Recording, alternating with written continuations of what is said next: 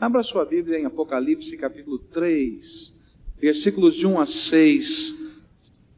Esta é uma daquelas cartas onde não existem elogios. Talvez esta, de uma maneira tão lacônica, o Senhor Jesus esteja mostrando aquilo que ele está vendo no coração da igreja. Jesus, nesta carta, toma uma atitude médica ele, como um médico que está olhando um doente, ele faz um diagnóstico, depois ele apresenta um remédio, depois então ele faz um prognóstico. O que vai acontecer se o remédio for tomado e tomado direitinho, e o que vai acontecer se esse remédio não for tomado, e se as atitudes que o médico está mostrando como solução para essa doença não acontecerem. Jesus olha para esta igreja e percebe que a doença desta igreja é uma doença para a morte. E exatamente isso que a palavra de Deus vai nos dizer no versículo 1. Ele vai dizer assim ao anjo da igreja em Sardes: escreve: Isso diz aquele que tem os sete Espíritos de Deus e as sete estrelas. Conheço as tuas obras. Tens nome de que vives e estás morto. Que doença! Uma igreja morta. O diagnóstico de Jesus era terrível.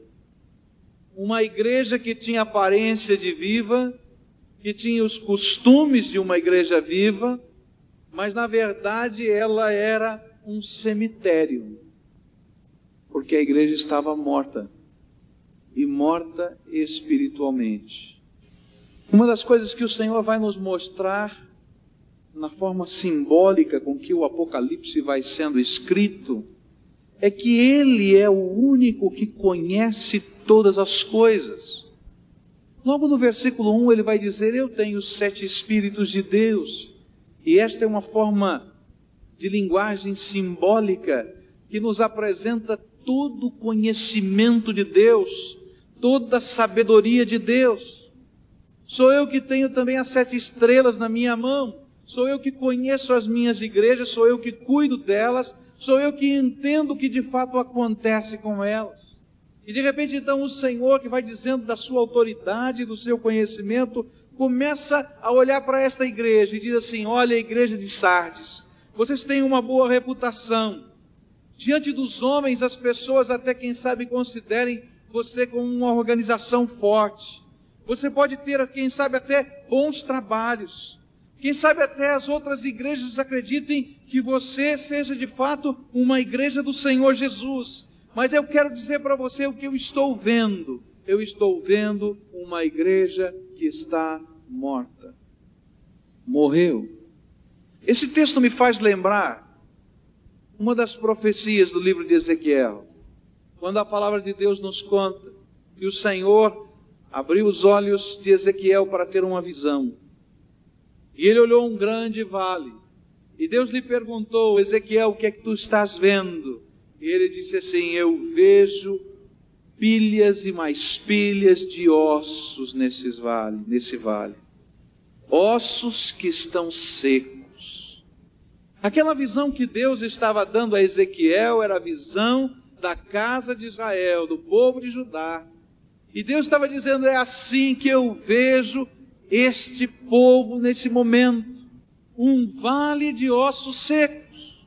E esta talvez fosse a mesma ideia que Jesus queria passar ao apóstolo João, a uma igreja, uma igreja que você conhece, João, uma igreja que, quem sabe, tenha sido ação missionária da igreja de Éfeso, onde você era pastor. Olha, eu quero dizer que aquela igreja, a igreja de Sardes, é um vale de ossos secos, é um cemitério, é uma igreja que já morreu.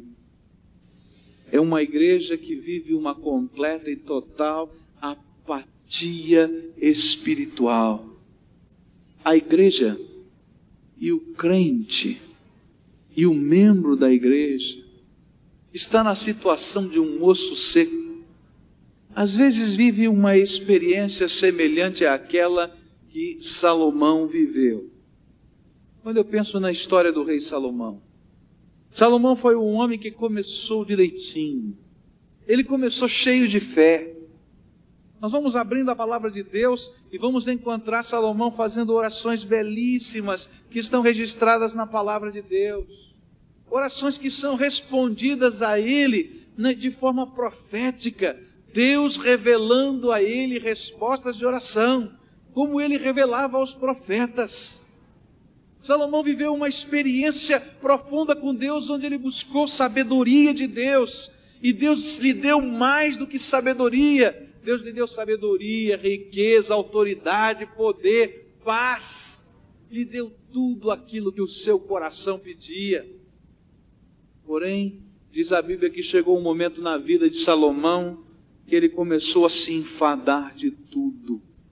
Ele se enfadou da sabedoria, ele se enfadou do trabalho, ele se enfadou do reino, ele se enfadou das suas mulheres, ele se enfadou das suas empresas, ele se enfadou do seu dinheiro, mas diz a Bíblia que ele se enfadou do seu Deus. E aquele rei, para com quem Deus tinha planos especiais e mostrava poder e graça, começou a morrer. Tanto o rei quanto a nação sofreram a apatia espiritual. E logo depois da morte do rei Salomão, o reino se dividiu como consequência desta apatia e desta morte espiritual para nunca mais se unir. O vazio do coração de um crente, ou o vazio de um coração de uma comunidade, vai permitindo que o pecado vá se infiltrando nesse coração vazio e motivado pela apatia. E de repente então a morte vai entrando. Porque o pecado, a consequência do pecado é a morte, diz a palavra de Deus. A consequência do pecado é a morte da vontade. De repente, aquelas coisas que eu dizia, eu não quero viver, eu não quero fazer, eu não admito na minha vida, são estas que eu faço. E eu me sinto escravizado por estas coisas, porque a apatia, a frieza, vão permitindo que o pecado tome conta e o pecado mata a nossa vontade e a nossa determinação. Quantas são as pessoas que vivem isso? Estão vivendo grandes lutas, grandes problemas espirituais, têm vícios, têm pecados escondidos, guardados na mente e no coração, se escondem atrás da vida e dizem: Olha, esta é uma coisa que eu não quero mexer, e de repente o pecado mata a nossa vontade. A Bíblia vai nos dizendo que nós vamos cauterizando a nossa mente. E diz a palavra de Deus que o pecado vai evolutivamente nos matando, matando a nossa vontade. É uma palavrinha no grego chamada acelgueia. Essa palavra significa um estado de pecado onde eu perco a vergonha de pecar. Eu não somente morro na minha vontade de não pecar e de acertar, mas de repente eu vou me conformando de tal maneira que eu perco a vergonha. Apatia espiritual, a frieza espiritual mata, porque abrem dentro de nós brechas para que o pecado mate a nossa vontade, para que o pecado mate os nossos sentimentos, e de repente nós vamos nos tornando amalgamados. De repente nós vamos morrendo na beleza, porque o pecado sempre transforma as coisas bonitas que Deus fez em coisas feias. É interessante isso. Uma das coisas mais bonitas que Deus fez foi o amor. Deus é amor, mas o pecado transforma o amor em lascívia, em pornografia, e de repente aquela coisa bonita que Deus fez, que é o amor que nós queremos, nós precisamos, vai se tornando feia. O pecado vai quebrando. Outra coisa bonita que Deus fez foi o desejo. Deus nos colocou com capacidade de sonhar, de desejar, de projetar o nosso futuro. E de repente nós vamos permitindo que o pecado entre e o desejo se transforme em ambição, em avareza, em egoísmo, porque o pecado transforma feio aquilo que de bonito Deus fez.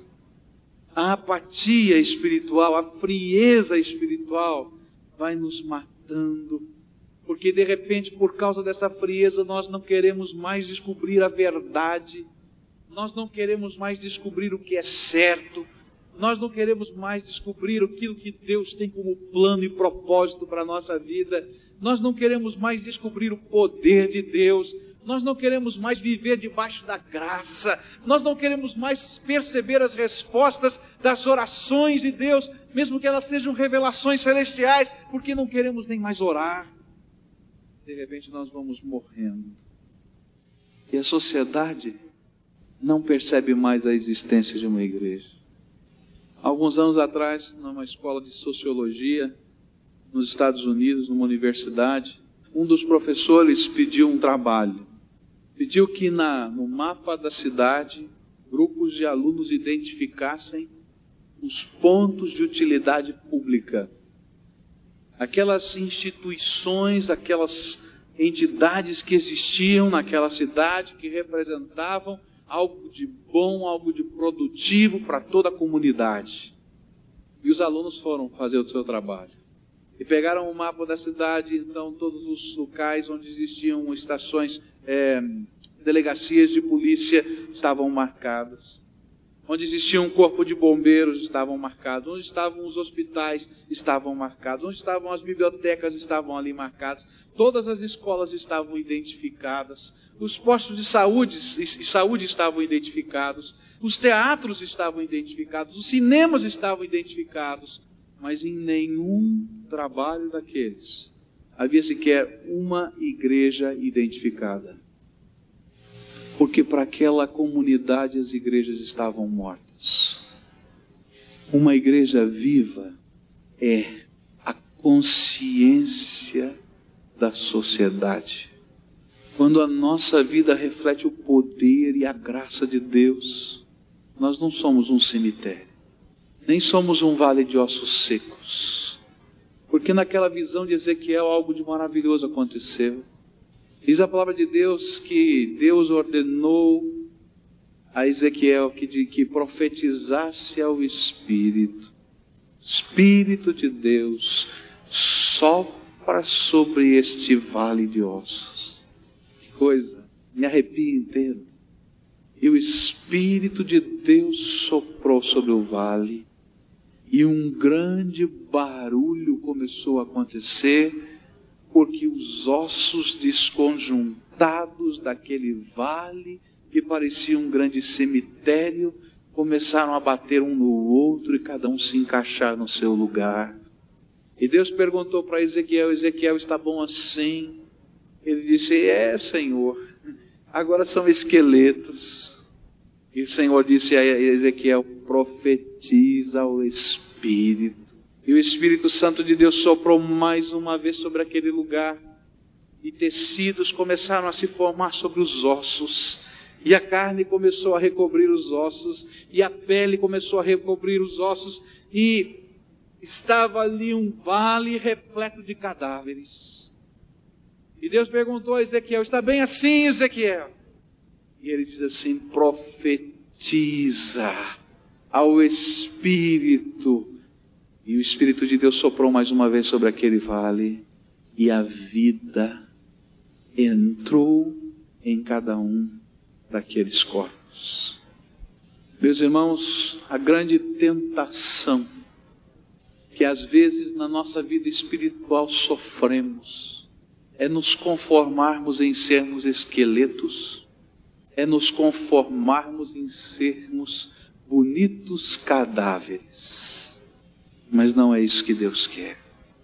O que Deus quer é que nós sejamos vivos, ou melhor, vivificados pelo poder de Deus. Meus queridos, a Bíblia nos diz em Efésios capítulo 2 que quando o Senhor Jesus nos encontrou, nós estávamos mortos nos nossos delitos e pecados. Mas diz a palavra de Deus que nós fomos vivificados em Cristo Jesus por uma nova vida. O que o Espírito de Deus quer de nós não é que sejamos como igreja uma bonita organização, nem como indivíduos, pessoas somente honestas, pessoas que não mentem, que não roubam, pessoas que têm uma conduta bonita diante dos homens, porque vamos continuar sendo cadáveres. Podemos estar no caixão maquiados com uma roupa bonita, mas continuaremos sendo cadáveres. Como também podemos estar estendidos no chão, mas continuaremos sendo cadáveres. O que o Senhor quer é que sejamos vivos, vivificados pelo poder do Espírito Santo de Deus, transformados pela Sua glória, que as nossas mãos se movam pelo poder de Deus, que os nossos olhos vejam pelo poder de Deus, que a nossa língua fale pelo poder de Deus, que os nossos atos aconteçam pelo poder de Deus. Nossa família exista pela graça de Deus. Os olhos do Senhor olham para a minha vida e para a sua vida. E Ele sabe se somos ou não vivos, se individualmente ou coletivamente, somos a consciência, a voz de Deus por onde caminhamos. Se a nossa boca fala do que está cheio o nosso coração, vontade de Deus, santidade de Deus, verdade de Deus, salvação de Deus, poder de Deus. É interessante olhar que essa igreja não tinha os problemas que todas as outras igrejas tinham. Todas as outras igrejas estavam sofrendo perseguições. Todas as outras igrejas estavam vivendo heresias que entravam no meio dela. Essa não tem nenhum problema, meus irmãos. Nenhum problema. Porque não valia a pena Satanás brigar com essa igreja. Porque ela já estava morta.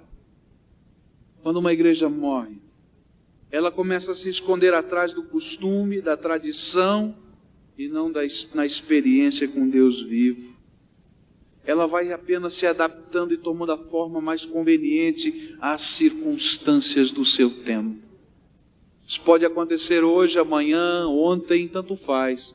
Pode ser uma igreja batista, pode ser uma igreja pentecostal, pode ser uma igreja católica, tanto faz. Se ela estiver morta, ela perdeu a essência do poder e da graça agindo no coração das pessoas.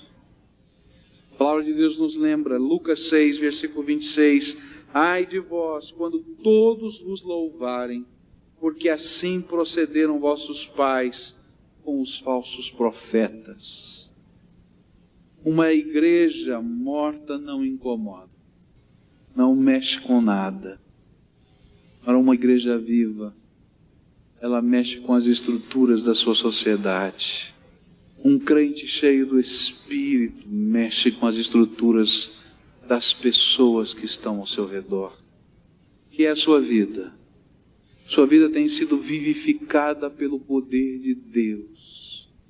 Ou quem sabe você esteja muito tranquilamente conformado quem sabe a sua vida tenha começado muito bem como Salomão, mas hoje você se sente, quem sabe, um vale de ossos. O Senhor Jesus é aquele quem cura, é aquele que tem poder para vivificar aqueles que estão mortos. E é disso que ele vai falar agora. A palavra de Deus vai apresentar o remédio como é que isto muda? Às vezes a gente imagina que tudo é uma vara de condão, plim, tudo aconteceu, está pronto. Mas Jesus vai passar um remédio e vai dizer: olha, se você usar o remédio, vai acontecer isso, se você não usar o remédio, vai acontecer aquilo. Então, olha só o que o Senhor Jesus tem para você. Diz assim a palavra de Deus, versículo 2: Sê vigilante e confirma o restante que estava para morrer, porque não tenho achado as tuas obras perfeitas diante do meu Deus. Sabe como é que a gente é curado ou é vivificado por Jesus? O primeiro passo chama-se vigilância. Vigilância é abrir os olhos, é acordar. Pare de dormir. A ideia é que há pessoas que não percebem a frieza espiritual que estão vivendo, a apatia que lhe está envolvendo a vida. E o primeiro conselho é: acorda, olha, perceba o que está acontecendo continua percebendo. Jesus usou uma palavra muito significativa, vigilância, para com esta igreja, porque esta igreja estava numa cidade que entendia a necessidade da vigilância. A história nos conta de dois episódios que aconteceram na vida desta igreja onde a falta de vigilância significou a derrota dessa cidade. Cidade de Sardes ficava em cima de uma grande escarpa. Ela tinha um único acesso, um único caminho que subia aquela montanha. E ao redor dela, todos os outros lados eram escarpas, eram precipícios de 500 metros de altura. Era considerada uma das cidades mais fortificadas do seu tempo com poucos soldados era possível vencer um grande exército. Ela era considerada o ponto de refúgio de reis e de exércitos. Houveram duas ocasiões em que essa cidade foi derrotada. A primeira delas foi na época de Ciro, o Grande, rei da Pérsia. Cresso era o rei de Sardes. Os exércitos sírios estavam do outro lado do rio Cresso saiu com os seus exércitos para a batalha, atravessou o rio e perderam a batalha no campo. Bateram em retirada e se esconderam dentro da cidade de Sardes e disseram: Aqui ninguém entra. Fecharam as portas, colocaram as sentinelas, as vigil a vigilância e não havia acesso.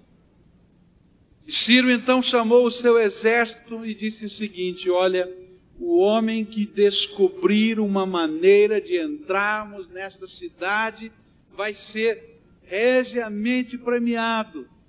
E colocou todo o seu exército de prontidão, olhando para as muralhas e olhando lá para cima da escarpa, 500 metros de altura. E um soldado percebeu que alguma coisa aconteceu lá em cima da muralha, alguma coisa havia caído da muralha esse soldado havia descido da muralha e entrado no meio das pedras. E ele imaginou: olha, deve ter uma gruta lá em cima, deve ter alguma coisa no meio desses rochedos. E ele começou a procurar se, se havia ou não uma gruta lá embaixo.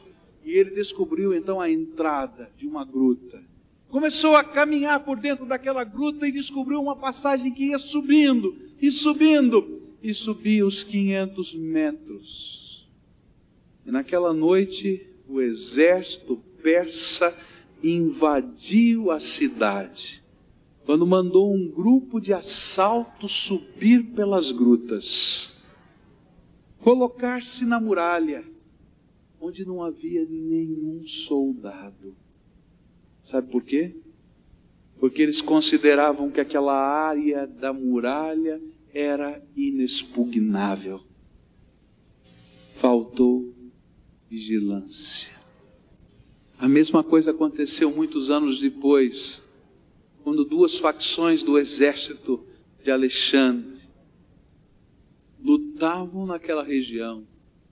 E uma delas foi derrotada, porque também em cima da muralha da cidade de Sardes, nas escarpas de 500 metros, não havia sequer um soldado, não havia vigilância.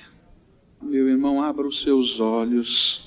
Abra os seus olhos para a sua vida, abra os seus olhos para os seus pecados, abra os seus olhos para reconhecer os ataques de Satanás.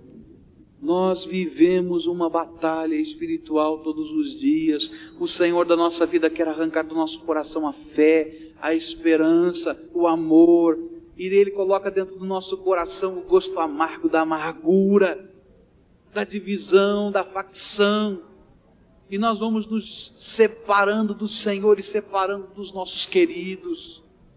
E meus queridos, muitas vezes o inimigo entra na muralha da nossa vida pela área em que nós não vigiamos. Quem sabe até nos achemos fortes, mas ali nos sentimos tão fracos e devassados. Abra os seus olhos para enxergar que Jesus está ao seu lado nessa batalha ele quer que você seja um vale, não mais de ossos, nem seja um monte de osso ligado, nem mesmo um cadáver bonitinho, mas Ele quer que você seja vivificado pelo poder dEle. Ele quer que você use as armas do Espírito Santo de Deus nesta batalha. Mas estas armas precisam ser empunhadas. Algum tempo atrás, ouvi uma fita que falava sobre batalha espiritual, e ali havia uma ilustração que mexeu com a minha vida. O pastor falava sobre o escudo da fé, com o qual nós podemos apagar todos os dardos inflamados do maligno. Mas ele dizia assim: que o escudo da fé precisa ser empunhado e precisa ser usado. Apenas ter o escudo da fé não resolve nada. Eu posso ter guardado em cima do guarda-roupa, debaixo da cama, eu posso, quem sabe, até guardar no bagageiro do carro. Mas eu preciso colocar o escudo da fé no braço. E preciso direcionar a minha fé justamente para onde vêm as setas do maligno. Isto é vigilância, meus irmãos. Nós temos recebido de Deus tesouros, temos recebido dádivas espirituais, temos recebido o Espírito Santo de Deus, que não nos é dado sobre medida, diz a palavra de Deus. Mas às vezes, quando a apatia espiritual entra, a mornidão entra, nós não usamos os dons da graça de Deus. Primeira ordem, vigia. Agora, uma coisa interessante aqui, que o Senhor Jesus vai dizer no versículo 2: ser vigilante. Primeiro para você. Mas depois o que, que diz o versículo 2? E confirma o que? O restante que estava para morrer. Há uma coisa interessante na vigilância. O sentinela não vigia em cima do muro só para si. Quando a gente entende um pouquinho como funciona a batalha, a gente vai descobrir que o soldado defende o seu parceiro, pois disto depende a sua vida. E igreja, meus irmãos, é isto. É quando nós aprendemos a ser vigilantes por nós e aprendemos a ser vigilantes pelos nossos irmãos. É quando nós podemos perceber as setas do maligno sendo atiradas contra o meu irmão. E eu então uso as armas de Deus para salvá-lo. Se for preciso correr e saltar sobre ele para salvá-lo, eu vou fazer. Se for preciso correr na direção do inimigo e atacá-lo primeiro, antes que ele ataque o meu irmão, o meu companheiro, eu vou fazer. É isso que Deus quer que a igreja viva faça. Uma igreja viva é aquela em que cada crente está vigiando por si, mas em que cada crente vigia pelo irmão. Eu não estou falando na vigilância de quem tem o dedo para apontar e dizer você é isso, você é aquilo, você é aquilo outro. Mas daquele que tem o amor para orar, tem o amor para socorrer, tem o amor para estender a mão, tem o amor para não desistir de alguém.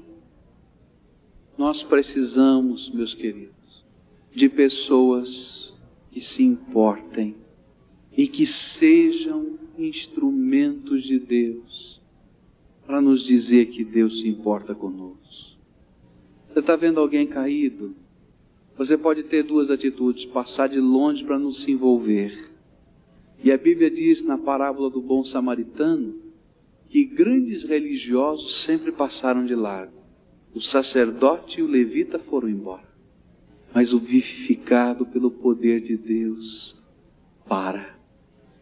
Carrega sobre os ombros o ferido. Põe remédio nas suas feridas. Paga a estalagem e o estalajadeiro. Só porque é irmão. Ser vigilante. Segunda coisa, versículo 3: Lembra-te, portanto, do que tens recebido e ouvido, e guarda-o, e arrepende-te, pois se não vigiares, virei como ladrão, e não saberás a que hora sobre ti virei. três mais recomendações. Lembra-te de como tens recebido e ouvido.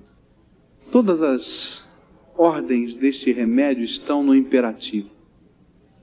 Mas a lembrança é o imperativo presente no grego. E a ideia é siga recordando sempre. Há alguma coisa que nós não podemos esquecer. E quando nós começamos a esquecer, esfriamos e morremos. Siga recordando sempre a mensagem que lhe foi pregada. Siga recordando sempre a cruz de Jesus e o preço da sua salvação. Siga recordando sempre o custo da morte, do sofrimento espiritual de Cristo, que naquele momento, quando foi pregado na cruz do Calvário, a Bíblia nos diz que ele se fez pecado por nós. Lembre, foi por isso que o Senhor Jesus instituiu o memorial da ceia do Senhor, para que a igreja nunca se esquecesse que a salvação custou caro. Lembra? Porque frieza espiritual é ingratidão. É quando a gente não dá valor àquilo que custou a nossa salvação. Quando a gente não valoriza o amor. Quando a gente não valoriza o cuidado de Deus, as misericórdias do Senhor. E às vezes então nós nos tornamos dentro da igreja como aqueles nove leprosos que nunca voltaram para dizer obrigado. Frieza espiritual é aquele sentimento do homem que não sabe adorar, que não sabe louvar, que não sabe glorificar o nome de Jesus. Porque quando ele aprende a adorar e glorificar o nome de Jesus, ele não consegue ficar frio. Porque é no meio dos louvores que Deus habita e derrama graça e misericórdia. Lembra, lembra do teu entusiasmo na presença de Jesus. E lembra da comunhão do Espírito Santo na tua vida. E não se conforme com menos. O grande engodo de Satanás é nos convencer que nós podemos nos conformar com as migalhas.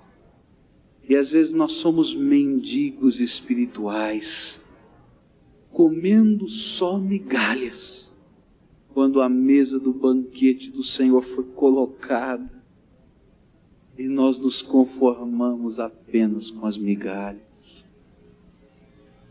A palavra seguinte é arrepende-te. Agora aqui mudou o tempo do verbo, é um imperativo, mas não é mais um imperativo auristo, ou melhor, não é mais um imperativo presente, que quer dizer continue sempre. Mas quando ele fala em arrependimento, ele usa um tempo do verbo grego que significa de uma vez por todas. A lembrança, a vigilância, precisam ser atitudes permanentes, todo dia, toda hora. Mas o arrependimento tem que ser alguma coisa cabal. Hora que o Espírito Santo de Deus fala conosco, toca o nosso coração e mostra o que está, está errado, não é para ficar brincando, jogando para frente, é para tomar uma atitude já, agora, de vez. Tome a decisão de mudar já, não vai ficar para amanhã. Diga, Senhor, olha, eu quero, eu preciso, ajuda-me nisso. A quarta recomendação é guarda. E aí volta para o tempo presente. Continua guardando sempre as ordens do Senhor Jesus, os ensinos do Senhor Jesus. Pois é Ele, só Ele, quem vivifica a sua igreja. É Ele, só Ele, quem vivifica o seu coração. Meus queridos, não existem outras maneiras de sermos vivificados pelo poder de Deus, se não for através de Jesus Cristo, Senhor nosso. Ele é a fonte de toda a graça, de todo o poder, de toda a bênção, de todos os dons. Quem derrama os dons do Espírito é Jesus Cristo. Ele é o doador. Ele é a fonte. Por isso, guarda e continua guardando aquilo que Jesus tem para a sua vida. E então agora o Senhor Jesus faz um prognóstico. O que, é que vai acontecer se vocês tomarem esse remédio? Vigilância, lembrança das coisas que Deus tem, daquilo que Ele quer nos ensinar, guardar aquilo que Ele tem como ensino, arrepender-se de vez. O que, é que vai acontecer? E agora então, versículos 4 e 5. Mas também tens em Sardes algumas pessoas que não contaminaram as suas vestes e comigo andarão vestidas de branco, porquanto são dignas. O que vencer será assim, vestido de vestes brancas, e de maneira nenhuma riscarei o seu nome do livro da vida. Antes confessarei o seu nome diante de meu Pai e diante dos seus anjos. Sabe qual é a promessa do Senhor? Se esse remédio for tomado, ele vai dizer que aqueles poucos que estão lá e que permanecem firmes e que estão levando a sério esta palavra vão andar de branco com Jesus, como sinal de pureza e distinção da presença de Cristo. É interessante que nem todos serão vivificados. É triste saber disso, não é? Nem todos serão vivificados. A Bíblia diz que alguns poucos. Sabe por quê?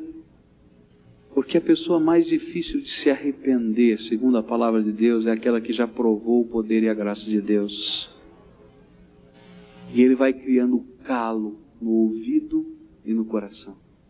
Talvez tudo isso que eu esteja falando não seja novidade para você. E à medida em que estou falando, você está lá endurecido calificado. Mas alguns poucos vão se quebrantar. E então o Senhor promete a eles: olha, a roupa que eu tenho para você é a roupa dos santos, é a roupa daqueles redimidos, é a roupa daqueles que vão entrar no céu. Segunda coisa que o Senhor fala é que os nomes deles não serão riscados do livro da vida. Isso aqui é alguma coisa para pensar. Ele está falando de uma igreja que está morta. E há muita gente confiando em liturgia. Há muita gente confiando em cerimônia. Jesus não confia em cerimônia. Você pode ter nascido numa igreja, ter sido educado no Evangelho. Você pode saber vários versículos da palavra de Deus. Você pode ser até um defuntinho bonitinho. Mas se você não foi transformado pelo poder de Jesus, continua defunto. E é por isso que o Senhor Jesus está falando de uma igreja morta. Que Ele quer é ressuscitar um povo que se quebrante diante do Senhor. E então ele diz: Olha, esses vão ficar vivos e terão o seu nome escrito no livro da vida, e eu confessarei o nome deles diante do meu Pai. A Bíblia diz em Mateus 10, 32 e 33: Todo aquele que me confessar diante dos homens, também eu confessarei diante do meu Pai que está nos céus. Mas aquele que me negar diante dos homens, também eu o negarei diante de meu Pai que está nos céus. Se houver mudança, os prêmios da graça vão estar conosco. Mas se não houver mudança, o que, é que vai acontecer? Versículo 3: Pois se não vigiares, virei como um ladrão, e não saberás a que hora sobre ti virei. O Senhor julga, e o Senhor virá repentinamente. Repentinamente. Às vezes nós não imaginamos quão frágil é a nossa vida. Às vezes nós passamos por esta vida pensando que dominamos tudo, que podemos tudo, que sabemos tudo, e não entendemos quão frágil é a nossa vida e quanto precisamos da graça de Jesus. E Jesus está dizendo para aquela igreja, para aqueles homens: é, eu venho como um ladrão. Vocês não sabem o dia, não sabem a hora, não sabem como, mas eu venho. E vocês não estão preparados para isto. Esta é a mensagem do Senhor Jesus. Ele diz: Eu tenho sete olhos do Espírito de Deus, estou vendo, estou dizendo para você: você não está preparado. Se o Espírito de Deus nessa hora confirma isso, está dizendo para você: meu filho, você não está preparado. O que você está morrendo espiritualmente, ou quem sabe você já até morreu, está vazio. Ele diz: Olha, Vamos começar a mudar alguma coisa. Eu quero avivar a tua vida, eu quero colocar vida. E hoje, como aconteceu naquela visão de Ezequiel, o Espírito Santo de Deus quer fazer isso. Quer soprar sobre você. Não somente para fazer um monte de ossinho perdido e separado virar um esqueleto. Não somente para você ficar, quem sabe, um defunto bonitinho mas Ele quer que você esteja vivificado pelo poder de Jesus. Vida é dom de Jesus Cristo sobre você. Olha para o teu coração, olha, olha para a tua alma. Olha aí. Onde é que você não tem vigiado? E onde é que as muralhas têm sido quebradas? E onde o inimigo tem derrubado você? É lá que o Espírito Santo de Deus quer restaurar. Lembra, lembra da graça, do poder, da misericórdia do Senhor na tua vida. Ele já marcou você com ela. Arrependa-se de vez, Senhor Jesus. Olha que coisa. Estou me sentindo constrangido pelo teu Espírito Santo. Guarda Senhor Jesus, esse é o teu tesouro que se torna meu tesouro, vivifica a minha vida. Vivifica, Senhor. Vivifica a minha vida. Essa é a mensagem de Deus para você. Essa é a mensagem do Espírito Santo de Deus para a sua vida. Cara, não deixa ela passar por cima de você, não. Não deixa ir embora. Segura aquilo que Deus está te dando hoje. Guarda no coração porque você não sabe o dia nem a hora em que o Senhor quer conversar a sério com você. Guarda isso na tua alma. Quem sabe já ouviu essa mensagem desde pequenino, mas hoje o Espírito Santo de Deus está dizendo: Olha, é contigo. Dá-me o teu coração, dá-me a tua vida. Deixa eu vivificar a tua alma. Você está morto nos seus delitos e pecados. Você precisa de vida eterna. Vida eterna que comece agora com abundância do Espírito. Senhor Jesus, toma estas vidas nas tuas mãos. Eu sei quão preciosos são eles, Senhor, aos teus olhos. Eu sei quanto tu tens amado a cada um deles. E eles, Senhor, podem perceber isso pelo constrangimento que o teu Espírito Santo está lhes dando nesta hora. Mas te agradeço, Senhor, porque esse é o constrangimento do teu amor. E nesta hora, Senhor, eu te peço que o teu Espírito Santo cele este coração. E que estes corações, Senhor, estejam agora, Senhor, lacrados pela maravilhosa graça do Senhor Jesus. E que a marca de posse exclusiva do Senhor Jesus esteja sobre eles nesta hora. E que nesse momento, Senhor, o sangue de Jesus, o teu Filho, ó Pai bendito, esteja purificando de todo pecado, de toda culpa, e que nenhuma condenação mais possa existir, e que o maligno não possa acusar de nada, porque o perdão de Deus está sendo derramado.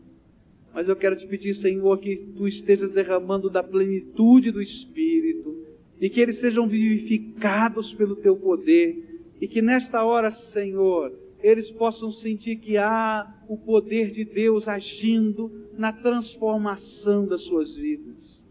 Completa, Senhor, esta obra, porque esta, Senhor, não é uma obra dos homens, das palavras, das igrejas, das instituições, das liturgias, porque esta é a obra do Filho de Deus bendito que morreu na cruz do Calvário por nós esta é a obra de Jesus Cristo Salvador. Esta é a obra do Redentor da minha vida e da vida dos meus irmãos. E nós te glorificamos, Jesus, por isto, porque tu és o único Salvador bendito. Oh Jesus, completa esta obra, completa e abençoa estas vidas. E nesta hora, Senhor, quero apresentar a tua igreja. Nós nos apresentamos a ti dizendo: Senhor, aviva a tua igreja, Senhor Jesus, do teu jeito, da tua maneira, segundo o seu propósito. Ó oh, Pai, aviva esta tua igreja. Nós clamamos e agradecemos, porque sabemos que é o Senhor quem ouve, aquele que há de também abençoar-nos com a sua graça. No nome de Jesus, oramos. Amém.